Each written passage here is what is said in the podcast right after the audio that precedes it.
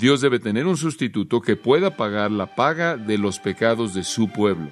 La Biblia nos dice que esa persona es el Hijo de Dios y moriría en lugar de los pecadores y es el Señor Jesucristo, el Mesías.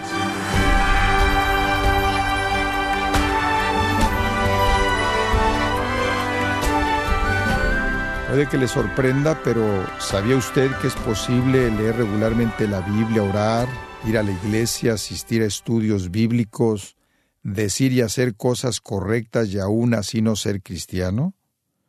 Eso es porque el ser cristiano, ser salvo de sus pecados, no es una cuestión que tiene que ver con comportamiento externo, sino con su naturaleza, una nueva naturaleza que solo Dios le puede dar, y la respuesta es cómo se obtiene esa naturaleza. Preguntarnos esa pregunta es vital, por eso le invito a que veamos qué condiciones son. El pastor John MacArthur responderá estas importantes preguntas mientras continúa con su estudio titulado ¿Soy yo la clase de persona que Dios salva? Escúchelo a continuación, aquí en Gracia a vosotros. Abramos nuestras Biblias al cuarto capítulo de Lucas, Lucas capítulo 4, el gran tema de la Biblia es salvación. Si alguien le llega a preguntar, la Biblia es un libro grande, tiene 66 libros, ¿cuál es el mensaje de la Biblia? Y puede decirle el mensaje salvación, ese es el mensaje. El mensaje de la Biblia es que Dios, el creador del universo, para su propia gloria, ha escogido crear y congregar para sí mismo a un grupo de personas para que sean los súbditos de su reino eterno, quienes alabarán, honrarán y servirán a Él para siempre mientras que disfruten de las riquezas plenas de su bendición. Ese es el tema de la Biblia. Y debido a que toda la gente son pecadores y no se pueden salvar a sí mismos del infierno y no pueden salvarse del castigo que merecen por su pecado, por lo tanto Dios debe rescatarlos. Dios debe diseñar una manera en la cual pueda salvar a pecadores del pecado y del infierno. Dios debe diseñar un plan mediante el cual Él pueda perdonar a pecadores por todo su pecado o de todo su pecado. Y para hacer eso, un pago justo por el pecado debe ser hecho, su justicia debe ser satisfecha, y por lo tanto debe haber un pago por el pecado para satisfacer su justicia santa, mientras que al mismo tiempo no puede ser el pecador que paga por su pecado o será condenado al infierno. La única manera en la que puede pagar el precio por su pecado. Por lo tanto, Dios necesita proveer un sustituto. Dios debe tener un sustituto que pueda pagar la paga de los pecados de su pueblo. Dios tiene que encontrar a alguien que muera en lugar de los pecadores, que sienta la ira de la justicia santa contra el pecado. La Biblia nos dice que esa persona es el Hijo de Dios, quien es Dios, quien vino al mundo en carne humana para ser el sustituto que llevaría la ira de Dios y moriría en lugar de los pecadores, y es el Señor Jesucristo, el Mesías. A lo largo del Antiguo Testamento se nos dice que viene, que el Hijo, el Salvador, viene. Él es la persona principal en el Antiguo Testamento a manera de expectativa. El Antiguo Testamento comienza a hablar de él en Génesis 3.15, se hace referencia a él como la simiente de la mujer, el que aplastará la cabeza de la serpiente. Él es el traspasado de Zacarías, a quien Israel se vuelve y por cuya muerte Dios abre la fuente de perdón para todos los que lloran por su pecado y creen en Él. Él es aquel que es simbolizado en todos los sacrificios de la ley mosaica. Él es el siervo sufriente, el sustituto sufriente de Isaías y de los otros profetas, quien fue herido por nuestras transgresiones y molido por nuestros pecados, y el castigo de nuestra paz con Dios es colocado en él, y por su llaga fuimos nosotros curados. Entonces, a lo largo del Antiguo Testamento, el Mesías es presentado como el que va a venir, el que va a traer el reino, va a traer perdón, el que va a traer la época de salvación, el que va a morir por las transgresiones de su pueblo el que se volverá el sustituto, el sacrificio, el verdadero Cordero de Dios que quitará el pecado del mundo. Entonces el Antiguo Testamento espera la venida del Señor y Salvador, el Mesías. Y todos los judíos sabían eso y estaban esperando y esperando y esperando. Durante siglos estuvieron esperando que viniera el Mesías. Y después él vino, y los cuatro evangelios, Mateo, Marcos, Lucas y Juan, registran su llegada. Estamos estudiando en el relato de Lucas y los cuatro evangelios son relatos paralelos que pueden ser mezclados para obtener la historia completa. Son complementarios entre sí, pero ciertamente la llegada del Mesías es digna de cuatro biografías concentrándose en las riquezas del cumplimiento de toda la profecía del Antiguo Testamento. Entonces estamos viendo el relato de Lucas de la llegada de el Señor y Salvador y Mesías esperado y prometido. Ahora veamos los versículos 16 al 21, conforme llegamos aquí al capítulo 4. El Mesías ha alcanzado la edad de 30 años ahora y él acaba de comenzar su ministerio. Lucas registra el primer incidente en su evangelio en el ministerio de Jesús. Y como les dije antes, no es el primero en el ministerio de Jesús, él ha ministrado ya por un año, pero Lucas se brinca eso. Ocurrió primordialmente allí en Judea, y Lucas comienza con el ministerio de Jesús en Galilea, en el norte, y con un incidente que en cierta manera echó a andar ese ministerio, y esa es su predicación en la sinagoga en su ciudad de Nazaret. Y versículo 16, vino a Nazaret donde se había creado, en el día de reposo entró en la sinagoga conforme a su costumbre, y se levantó a leer. Y se le dio el libro del profeta Isaías, y habiendo abierto el libro, halló el lugar donde estaba escrito, El Espíritu del Señor está sobre mí, por cuanto me he ungido para dar buenas nuevas a los pobres.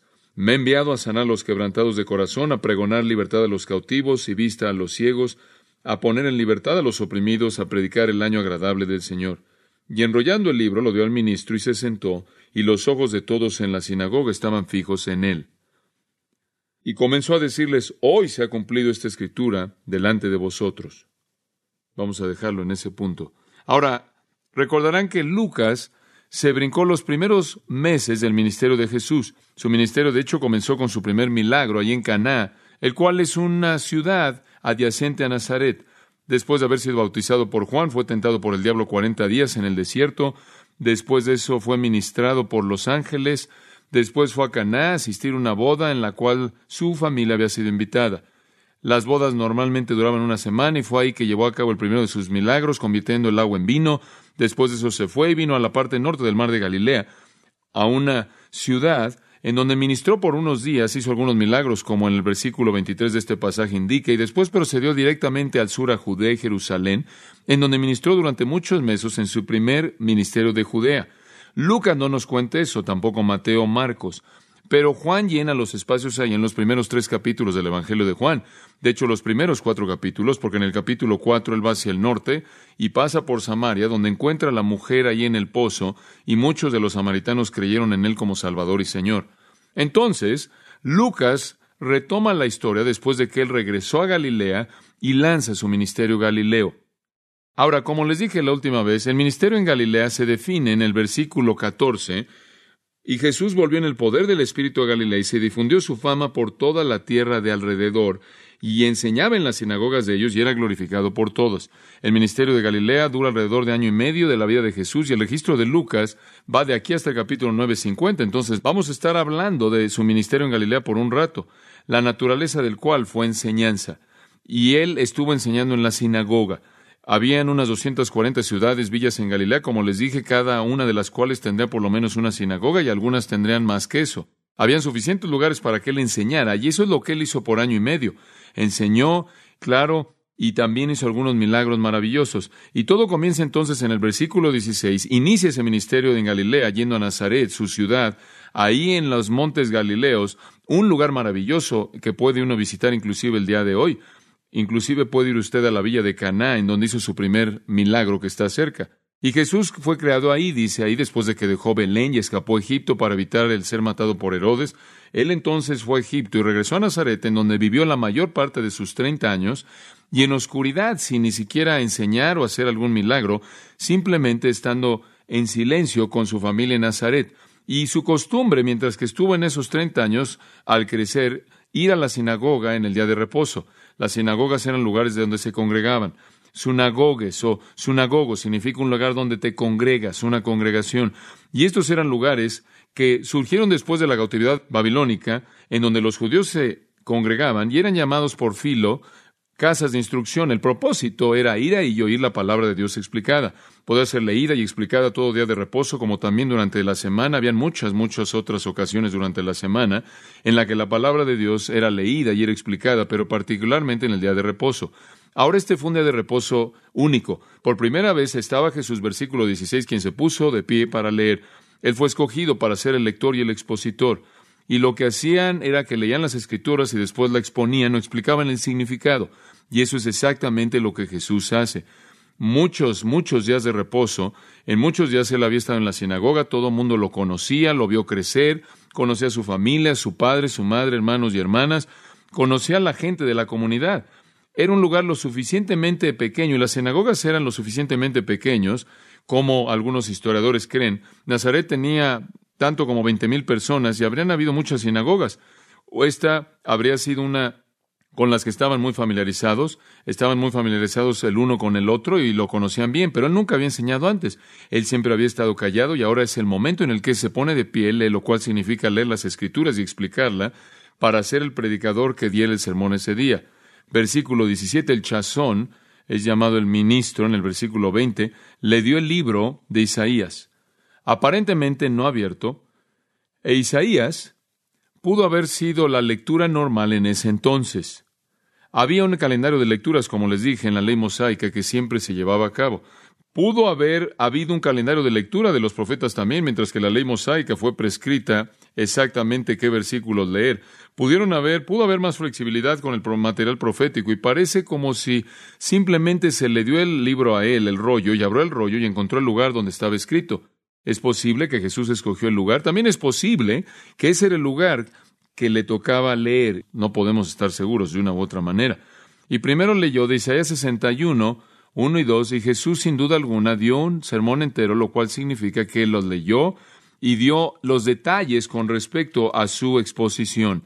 Lo que Lucas está haciendo así es resumir el material textual usado por Jesús en el sermón de la sinagoga. Un sermón normal de la sinagoga tomaba un texto y presentaba una exposición del mismo.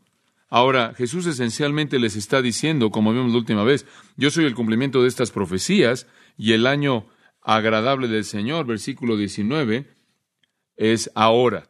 El año agradable del Señor es la era de la salvación, la época de redención. Él simplemente está diciendo, el Mesías prometido está aquí, la salvación ha llegado ya no es futura, ya no es algo que deben esperar, está aquí, es ahora. Yo, quien estoy frente a ustedes, soy su Salvador y Mesías. Yo soy el cumplimiento de estas profecías. Ahora, ellos sabían a partir de Isaías 61 que cuando el Mesías viniera, ellos sabían que era un pasaje mesiánico, que el Espíritu del Señor estaría sobre él y sería ungido, como la primera parte del versículo 18 lo dice. Y claro, esta es una realidad de Jesús. Ahí en el capítulo 3, versículo 21, Lucas presenta de manera clara que Jesús estaba siendo bautizado y mientras que él estaba orando, se abrió el cielo, el Espíritu Santo descendió sobre él. En el capítulo 4, versículo 1, estaba lleno del Espíritu Santo y fue guiado por el Espíritu. Capítulo 4, versículo 14, él regresó a Galilea en el poder del Espíritu y era muy importante que el Mesías iba a tener el poder completo del Espíritu de Dios sobre él. Y ese es el caso de Jesús. Entonces Jesús es el cumplimiento de esta profecía el Espíritu del Señor está sobre mí por cuanto me ha ungido. Entonces Jesús es ese Mesías y dice en el versículo 21, Hoy se ha cumplido esta escritura delante de vosotros, yo soy el Mesías y este es el día de salvación. Ahora Jesús, a lo largo de su vida en la sinagoga, oyó muchos, muchos sermones. Todo día de reposo oían sermones, y toda semana habían días durante la semana, un martes, jueves, miércoles, un viernes, cuando usted iba a la sinagoga y oía la lectura de las escrituras y otra exposición de las escrituras. Estaban acostumbrados a esto. Y el tema más importante con el que trataban ellos era la esperanza de la venida del Mesías. Y entonces era común que oían el mensaje del Mesías, particularmente, claro, cuando los profetas eran leídos, pero inclusive cuando la ley mosaica era leída y eran traídos de nuevo bajo la condenación y obligación de la ley, había una declaración del hecho de que iba a haber finalmente un sacrificio definitivo el que llevaría a cabo la expiación final por el pecado. Entonces, de manera constante, en la predicación de la sinagoga, el Mesías, la venida del Señor y Salvador, era el tema de los sermones y mantenía los corazones de la gente en espera de la llegada del Mesías. Investigué un poco esta semana y quería descubrir cómo era un sermón típico en la sinagoga. Algo que un judío del primer siglo habría escuchado en un día de reposo típico en la sinagoga y encontré uno del primer siglo. Este sermón ha sido preservado a lo largo de los siglos y fue un sermón que alguien predicó en una sinagoga de Judea en el primer siglo. Y esto basado en Isaías 61:10. Él me ha vestido, me vistió con vestiduras de salvación. Y esta es la traducción en español de lo que era el sermón. Fuera quien fuera, el predicador dijo esto. Siete atuendos del santo me bendijo Él, ha colocado sobre mí y me lo puso desde que el mundo fue creado hasta la hora en el que castigará a los impíos. Cuando Él creó el mundo, Él se vistió a sí mismo en honor y majestad, como dice en el Salmo 104.1, tú estás vestido en honor y majestad. Cuando Él perdonó los pecados de Israel, Él se vistió de blanco, porque leemos en Daniel 7.9, su vestimenta es blanca como la nieve. Cuando Él castigue a la gente del mundo, Él se va a vestir con los vestimentas de venganza, como dice Isaías 59, 17. Él se viste con atuendo de venganza, como ropa, y él también con una túnica. El sexto atuendo, la sexta vestimenta que se vestirá cuando el Mesías venga, se lo pondrá cuando el Mesías venga. Después se vestirá a sí mismo en un atuendo de justicia, porque es dicho, se vestirá de justicia de una coraza y el casco de salvación sobre su cabeza. La séptima vestimenta que se pondrá cuando castigue a Edom y después se va a vestir a sí mismo en Adomo de rojo, porque dice en Isaías 63.2, por tanto tú estás vestido con vestimenta roja. Pero el atuendo que se pondrá el Mesías, este va a brillar de un fin de la tierra al otro, porque dice en Isaías 61.10, como un novio se viste a sí mismo, así también me vestirá con el atuendo de salvación. Entonces estaban viendo esta como una predicción mesiánica del Mesías vestido con salvación. Y después el predicador dijo, bendita es la hora cuando el Mesías venga. Esta era su conclusión. Bendito es el vientre del que vendrá. Benditos son sus contemporáneos que son sus testigos oculares en su llegada. Bendito es el ojo que es honrado con la vista de él, porque la apertura de sus labios es bendición y paz. Su conversación es un movimiento de los espíritus. Los pensamientos de su corazón son confianza y gozo. La conversación de su lengua es perdón. Su oración es el incienso dulce de ofrenda. Sus peticiones son santidad y pureza. Oh, qué bendito es Israel por quien tú has preparado, para quien has sido preparado. Porque dice en Salmo 31, 19, qué grande es tu bondad que tú has presentado para ellos y te temen. En otras palabras, en el sermón había una tremenda emoción y esperanza, expectativa de la venida del Mesías. Bendita es la hora cuando el Mesías viene, bendita es el vientre del que viene, benditos son los contemporáneos que son testigos oculares. Bueno, todo eso era realidad el día de hoy. Los sermones se habían oído muchas, muchas veces de cómo cuando el Mesías viniera, Él estaría vestido de justicia, Él traería perdón y bendición, y aquí Él está delante de nosotros hoy. Las escrituras han sido cumplidas en vuestros oídos. Ahora, la vez pasada, Estudiamos esto, pero dejamos a un lado el mensaje del versículo 18 y quiero llevarlos ahí. Su ministerio aquí es definido. Cuando el Mesías viene, ¿qué es lo que va a hacer? Dice que predicará el Evangelio a los pobres, proclamará libertad a los cautivos, le dará vista a los ciegos y libertará a aquellos que están oprimidos al proclamar el año agradable del Señor. Su ministerio entonces es descrito en una serie de frases en el versículo 18 frases que están construidos en torno a infinitivos que describen la obra del Mesías, la obra de salvación. Y hay cuatro metáforas, los pobres, los prisioneros, los ciegos y los oprimidos. Estas cuatro metáforas describen a los no redimidos, describen a los no salvos, describen a los perdidos, a los no convertidos, a los no perdonados. Resumen la obra de salvación. Él predica buenas nuevas a los pobres, libertad a los prisioneros, da vista a los ciegos y libertad a los oprimidos. Cada uno de estos presenta un retrato metafórico del pecador en la condición desesperada de su necesidad. Ahora, cuando usted piensa en el mundo, en los inconversos en el mundo, así es como usted debe verlos. De hecho, pueden ser ricos, pueden ser libres, de hecho, pueden no tener problemas físicos, mucho menos ceguera, y pueden parecer estar en la cúspide del mundo, eminentemente exitosos. Pero la realidad es que cualquier pecador entra en estas categorías. Fuera de la salvación que Cristo trae, son pobres, son prisioneros, son ciegos y están oprimidos. Esta es la condición desesperada del pecador y hasta que el pecador llegue a un reconocimiento de esa condición, no habrá un deseo por que él busque una solución. Cuando vemos al mundo que nos rodea, no los podemos ver de manera superficial.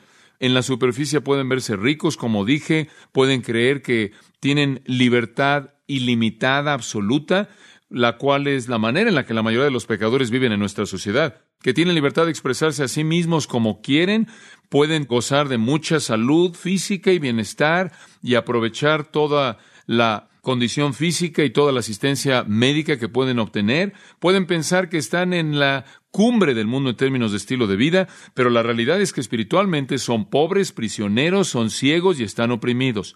Y tienen que llegar a ver eso para que se vuelvan al que los puede librar. Son como la gente de quienes leímos en el Salmo 107. Tienen que reconocer que están divagando en el desierto, no tienen agua ni alimento y no pueden encontrarlo en ningún lugar tienen que reconocer que tienen una ceguera y una oscuridad y una sombra de muerte, una sombra de muerte y una condenación de muerte que está colgando sobre ellos y no pueden hacer nada al respecto. Tienen que reconocer que están en una tormenta que no pueden enfrentar y al final de la tormenta viene su destrucción. Y tienen que reconocer que no hay recursos personales a los que se pueden volver para resolver el dilema inminente mortal en el que se encuentran. Y ese es el punto de lo que Jesús está diciendo aquí al abrir el significado de Isaías 61. Cuando el Mesías viene, Él va a lidiar con los pobres, los prisioneros, los ciegos y los oprimidos. Ahora veámoslos uno a la vez. El primero en el versículo 18, el Espíritu del Señor está sobre mí. Eso lo está identificando como el Mesías. El Espíritu lo ha ungido. El Mesías significa el ungido. Y el primer propósito es predicar el Evangelio a los pobres. Usted oye la palabra Evangelio mucho, simplemente es una palabra que se refiere a buenas nuevas. Es una palabra antigua que se deriva de lo que era bueno. Son las buenas nuevas. El Mesías va a estar capacitado por el Espíritu Santo para predicar las buenas nuevas a los pobres. Las buenas nuevas no son que los personas pobres van a volverse ricas. Las buenas nuevas no son prosperidad económica. Las buenas nuevas no es una mejoría material. Estamos hablando de riquezas espirituales aquí. Las buenas nuevas es que la gente que está empobrecida espiritualmente, que es pobre espiritualmente, las buenas nuevas es que puede ser liberado de su pobreza. Ahora, permítame hablar de esa palabra pobre, si me permita por un momento. El idioma griego es un es un idioma que es muy rico, que casi tiene un número ilimitado de matices tanto en vocabulario como en forma de palabras. Y aquí hay una palabra que enriquece nuestro entendimiento mucho. Es la palabra tocos. P-T-O-C-H-O-S, si usted la translitera, tocos. Viene de un verbo que significa alguien que se encoge, y es interesante, un verbo que significa encogerse o acobardarse. Expresa la idea de un mendigo.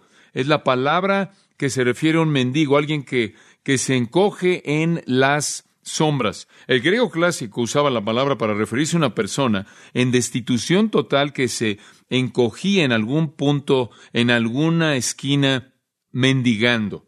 Y en el griego clásico la imagen era de que una mano salía y la otra mano se usaba para cubrir el rostro, para esconder la identidad. Esto era tan vergonzoso. Y aquí tiene una persona que había llegado al punto de destitución total, Aquí está el punto en el que está en una bancarrota total de todos sus recursos. Es usado, por cierto, la palabra tocos para describir en Lucas 16:20 a un mendigo llamado Lázaro, quien estaba mendigando por tener migajas, cualquier cosa que pudiera comer. No es la palabra ordinaria para pobre. La palabra ordinaria para pobre, penicro, significa alguien que tiene muy poco. Por ejemplo, la viuda en Lucas 21.2 es la viuda que solo tenía unas cuantas monedas, era pobre tenía muy poco. Pero toco significa que no tienes absolutamente nada, y esa es la palabra aquí. El Mesías vendrá y va a traer buenas nuevas a la gente que está destituida, la gente que no tiene nada. Y espiritualmente hablando, esto está hablando de personas que reconocen que no tienen nada mediante lo cual puedan reconocerse a sí mismos, nada que presumir. En Lucas 6:20, Lucas registra a Jesús diciendo, Bienaventurados los pobres, porque de ustedes es el reino de Dios. Y de nuevo, es una repetición de Mateo 5:3. Bienaventurados los pobres en qué? En espíritu, no en dinero, sino pobres en espíritu. Esa es la condición de todo pecador. Todo pecador está en bancarrota moral. Todo pecador, en las palabras de Isaías, puede considerar su justicia como trapos de inmundicia. Todo pecador está destituido de cualquier cosa para poderse ganar el favor de Dios. Y claro, esto va en contra de la mentalidad judía. Ellos pensaban que mediante sus buenas obras y sus esfuerzos al guardar la ley ceremonial y obedecer el sistema mosaico, en ciertos puntos, siendo legalistas fastidiosos, se ganarían la salvación. Y Jesús viene y destroza su perspectiva entera y dice, las únicas personas que el Mesías puede traer salvación son aquellos que reconocen su destitución espiritual. Y mientras que usted piense que es una buena persona, mientras que usted piensa que su religión le sirve de algo y piensa que su moralidad sirve para algo, está condenado al infierno eterno y tiene una condición irremediable. Los pobres son aquellos, por otro lado, que reconocen su destitución espiritual total.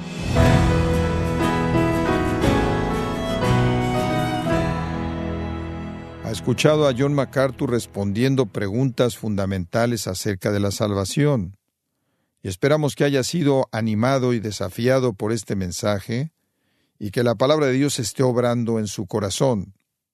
Quiero compartirle que tenemos a su disposición Fundamentos de la Fe.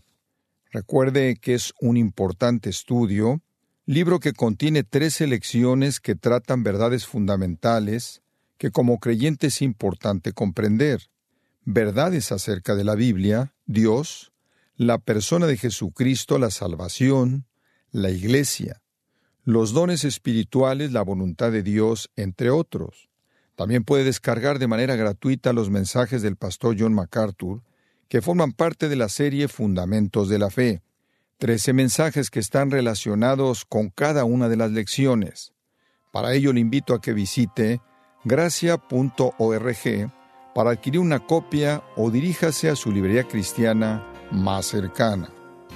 Si tiene alguna pregunta o desea conocer más de nuestro ministerio, como son todos los libros del pastor John MacArthur en español, o los sermones en CD, que también usted puede adquirir, escríbanos y por favor mencione la estación de radio por medio de la cual usted nos escucha en gracia a vosotros.